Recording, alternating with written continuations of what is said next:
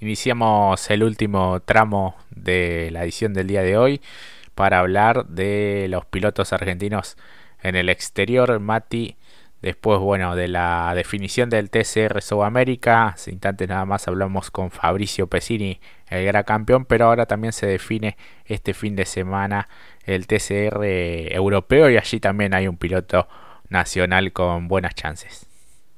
Exactamente, Jorge, y nos estamos refiriendo al piloto de Isla Verde, a Franco Girolami, que está en la punta del campeonato precisamente del TCR europeo y tendrá su culminación de temporada en Barcelona. Como decíamos, ¿no? Se puede jactar a eso, ¿no? Se puede jactar ya Girolami a ello para buscar la corona en lo que fue una temporada la anterior, el 2021 que se le fue esquiva tras una maniobra desafortunada, si uno lo desea, eh, al superar a su rival con bandera amarilla. Bueno, un año después está ante la posibilidad de hacerse con la corona de esta categoría. Solamente una diferencia de 89 puntos, precisamente porque Girolami está en la cima con 354 puntos y segundo John File con 265. Eh, en términos de puntos es el único que le podría arrebatar el título, pero debería, yo sé que a vos no te gusta que lo diga Jorge, pero debería pasar una desgracia realmente para que no se pudiese hacer de una temporada que la hizo muy bien, realmente trabajó muy bien Franco. Eh, y lo mencionábamos, que el cierre sea en Monza y en Barcelona era ideal, ya que en Monza, recordemos, a pesar del resultado que había redondeado la última presentación, el paso por su allá por el 2020 en TCR italiano había sido muy bueno y luego también había competido en lo que era España, Barcelona justamente el año pasado y también fue positivo y también tuvo un test eh, y compartió una competencia de resistencia junto a eh, Ezequiel Pérez Compán. Entonces llega de buena manera Franco para la definición, me parece, así que eh, podremos ver la definición justamente a través de la plataforma de TCR Europea en YouTube o en la página oficial, así que ahí, también van a poder ver los horarios, no los quiero marear con los horarios que hay, pero van a poder disfrutar la final y la definición precisamente de la TCR europeo con Franco Girolami. Así es, y como dicen ahora muchos de los pibes, anulamos Mufa y también cruzamos los dedos por el querido Franco Girolami, bueno, lo mejor para, para esta definición. Tenemos novedades de Nico Barrone también, Mati. Exactamente, porque tendremos, eh, tendrá la última competencia ya de lo que va a ser este fin de semana. Recordemos que va a definir justamente el campeonato, como él también lo puso en sus redes, el último baile, eh, Dance, eh, para lo que va a ser esta definición, en lo que es justamente, lo, lo hemos mencionado en más de una ocasión, ha competido junto al Rinaldi Racing en lo que es Europa Alemán Series. En términos de puntaje es medio complicado, pero ¿quién le puede quitar lo bailado justamente en el último baile, en las cuatro horas de Portimao, en este 16 de octubre que tendrá sede en Portugal? ¿Por qué no soñar un poquito? Ha tenido buena, buen desempeño, le ha agarrado la mano, eh, lo hemos dicho. El año pasado se le escapó por muy poquito la eh, justamente Le Mans eh, Michelin Cup. Bueno, hoy en la Europa Le Mans Series llega allí con alguna chance concreta, ojalá que lo pueda conseguir justamente Nico, que ha tenido una muy linda temporada y realmente cada vez se vuelve un experto. Ya veo, ya vemos, vaticinamos en un futuro un posible reemplazo para Pechito. Bueno, lo tienen ahí a Nicolás Barones. Así es, y ahora, bueno, lo que sucedió en Suzuka, el Gran Premio de Fórmula 1 y esta definición un tanto extraña pero que a la larga se iba a dar, ¿no? Porque la temporada de Max Verstappen fue realmente increíble y bueno, se confirmó el bicampeonato también para el hombre de Red Bull. Exactamente, esperábamos otra cosa, ¿no? Una temporada con un nuevo reglamento, nuevos autos, que podía llegar a ser más pareja, pero la verdad que cuando uno se encuentra en, en su level, ¿no? En su tope, y el resto no está a la par, termina sucediendo esto, ¿no? un campeonato que se decidió mucho antes. Ya el miércoles de la semana pasada decíamos si se dan los resultados, una carrera un tanto fuera de lo normal, ¿no? Sí, pasó de todo. Loca de, divertida, ¿no?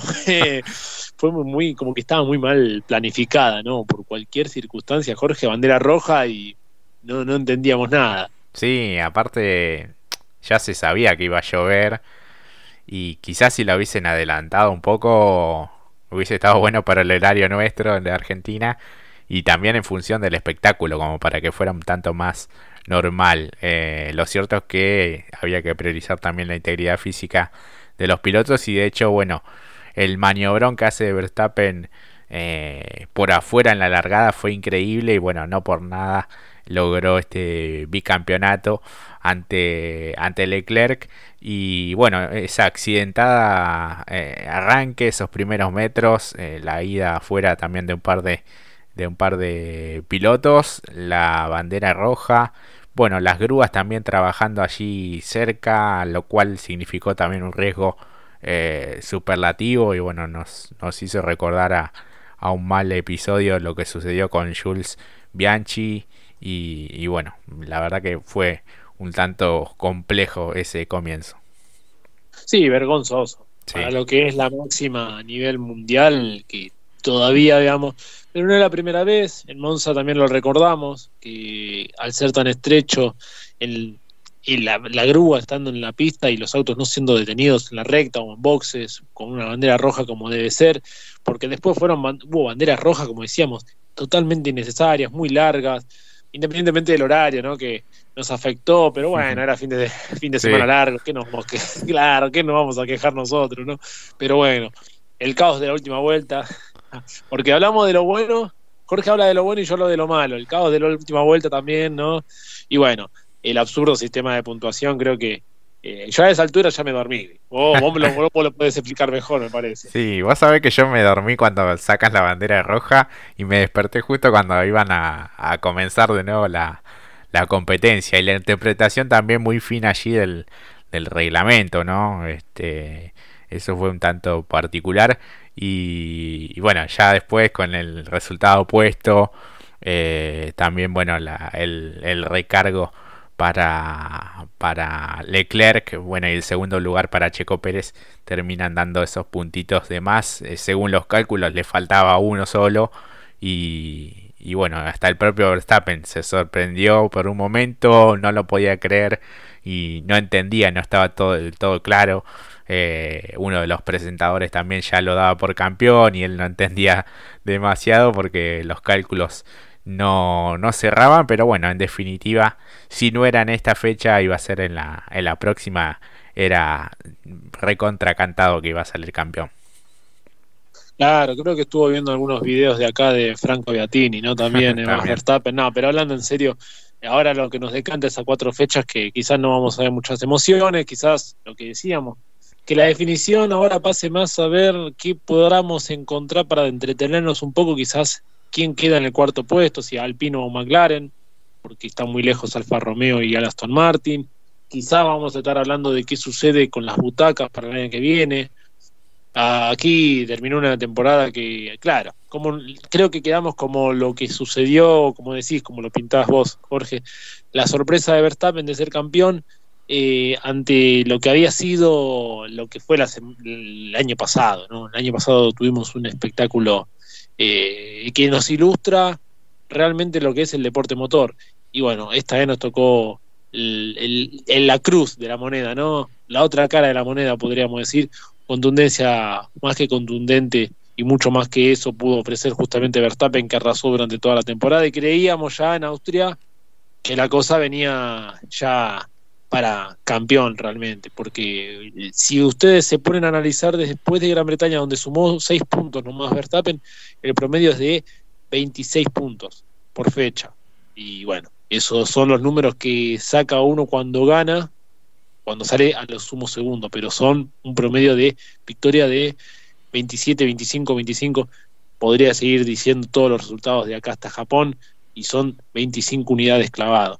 Entonces, contundente y para sacarse el sombrero, cuando estás, como dijimos, cuando estás en un muy buen nivel, eh, lo ratificas y trabajas, independientemente de lo que haya sucedido, que esto para otro diálogo que podemos tener después con Jorge por el tema del presupuesto y eh, el drama del límite del presupuestario del 2021 que hace instantes o horas salieron a la luz, circunstancias que no hacen a lo deportivo, que quizás tendrán en cuenta para el año que viene eh, al tenerlo más vigilado quizás a lo que sucedió justamente en esos términos con Red Bull, pero independientemente cuando hablamos del espectáculo deportivo, nos quedamos con esto, un sin sabor porque ya se definió el campeonato. A lo que fue el año pasado, la vara estaba muy alta. Lo cierto es que Verstappen es el justo campeón. Así es. Y bueno, todos los entretelones que sucedieron después de eh, darse a conocer algunos números de la auditoría del año 2021, una infracción de las que califican como menor, inferior al 5% del presupuesto, el cumplimiento del límite presupuestario, y bueno, superó ese techo que estaba previsto de movida. Así que veremos qué, qué sanción puede llegar a tener. Puede ser menor una amonestación pública, deducción de puntos en, tanto en el campeonato de, constructores como de piloto, suspensión de una o más etapas de una competición, excluyendo lo que puede ser una competencia de, digamos, una carrera, o limitación en cuanto a las pruebas aerodinámicas o de otro tipo, eh, reducción del límite de costos para la siguiente temporada, podrían ser algunas de las de las sanciones eh, posibles. Creo que los equipos grandes también eh, saben la letra chica del reglamento y si se infringe lo que puede llegar a, costarle, ¿no? Creo que se la saben todas, por así decirlo. Siempre hay un vacío legal y esto ya lo recordamos desde, desde aquel, el más resonante para mí va a ser siempre el de Benetton allá por la década del 90, cuando tiene el principio de incendio en boxes, que cuando lo quieren analizar se pierde misteriosamente toda la información sobre ese suceso, que no lo puede revisar justamente la FIA y la Fórmula 1. Bueno, sucesos tantos como los que hemos vivido, como el, el accidente que tiene Piquet, si mal no recuerdo, para cancelar la clasificación y arruinarle a sus rivales la vuelta porque la pole era de Alonso. Bueno, como verán, hay un montón de circunstancias. ¿Merecía el Mundial Verstappen? Claro que lo merecía, pero no de esta manera. ¿Merecía una buena celebración? Claro que la tuvo, pero no fue. Lo merecía ante su público, como hablábamos en lo privado con Jorge, en Japón, con su gente, por lo que significa Honda. Pero lo que también evidenció, por otro lado, además de lo que estaba desarrollando Jorge, es un absurdo total lo que fue ese el término reglamentario, ¿no? Si fue legal, pero más allá de eso, fue surrealista todo lo que se dio el fin de semana en Japón. Así que bueno, nos quedamos también con las buenas maniobras que nos regaló George Russell. La verdad, nos deja la esperanza que el año que viene, si Mercedes ajusta un poco, eh, podría ser. Tuvo una muy linda temporada. La verdad que la primera temporada de George Russell en Mercedes fue más que entretenida, fue siendo muy regular, no arriesgando, llegando a podios, teniendo muchos mejores números que el que, uno, la, marca, ¿no? El emblema de Mercedes como Hamilton tuvo una muy buena temporada realmente. Sí, sí. Y también se dieron buenas maniobras de, de Fettel, eh, un poco cerrando allí su, su etapa, y de Fernando Alonso también a pura experiencia. Es cierto que llegaron sexto y séptimo, pero bueno, manejaron como, como bien saben bajo la lluvia en una condición climática muy desfavorable en donde la visibilidad por momentos era, era nula. Así que bueno, habrá que rever esas cuestiones también. Eh, porque bueno, lo primero siempre son la, la, integridad física y la seguridad propiamente dicha de los, de los pilotos. Así que bueno, ha pasado este Gran Premio de Japón. La próxima será del 21 al 23 de octubre, cuando la Fórmula 1 visite el circuito de las Américas en Austin, en Texas, en los Estados Unidos. Así que bueno, veremos cómo se define allí también el campeonato de constructores, en el cual eh, Red Bull tiene una diferencia de 165 puntos eh, a su favor y bueno, todo parece que la balanza se inclina para, para ese lado también, Mati. Así que bueno, hemos pasado una edición realmente muy buena de, punta y taco con la palabra de Pesini, de Alex Consi, de Zapallito Sánchez y bueno, de distintos protagonistas que también nos hacen llegar todos sus, sus mensajes. Exactamente, y hablaste de Austin y no podía no hablar, y lo hablaste un poco en el bloque anterior, eh, el hecho de ver a Canapino, ¿no? Y ver si vieron algunas imágenes allí por las redes del Indy con la bandera argentina.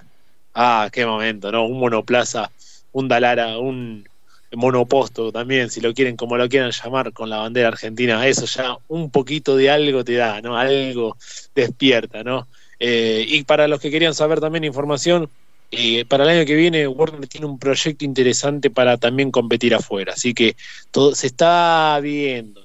Junto a Marcos Laborda, están queriendo eh, llevarlo a Warner. Me encanta este tipo de noticias porque estamos viendo a los grandes, eh, a, los, a los grandes, a los grandes, grandes de este momento, los, Rossi, los Canapino, los Warner, los número uno que tenemos a nivel país, que vayan afuera, mejor premio que ese no hay. Sí, tal cual. un, un auto de esas características, de esa potencia, de un equipo argentino y pilotado por un piloto argentino de los mejores de, nuestro país, no puede generar que otra cosa que, orgullo. Así que bueno, las, pruebas también estuvieron allí a la, orden del día y falta muy poco para poder verlo en nuestro país después de, de muchísimo tiempo. Así que bueno, se nos viene fin de semana de TN en, en Treleu. Y bueno, después ya vamos palpitando un poco lo que será la fecha del TC2000, que confirmó que será en el Autódromo Oscar Cabalén, ya comenzó la venta de entradas, así que bueno, de a poquito se van definiendo los campeonatos del orden nacional e internacional también. Exactamente, Top Race también este fin de semana, así que linda jornada tendremos por delante. Simplemente nos queda despedirnos. Jorge, agradecerte por estos ratos que nos encanta hablar de este deporte que tanto nos gusta. ¿Mejor manera de cortar la semana? No creo que la haya. No, para nada. Como decía siempre el recordado Marcelo Vivo, mil gracias por acompañarnos. Será hasta la próxima. Chau, chau.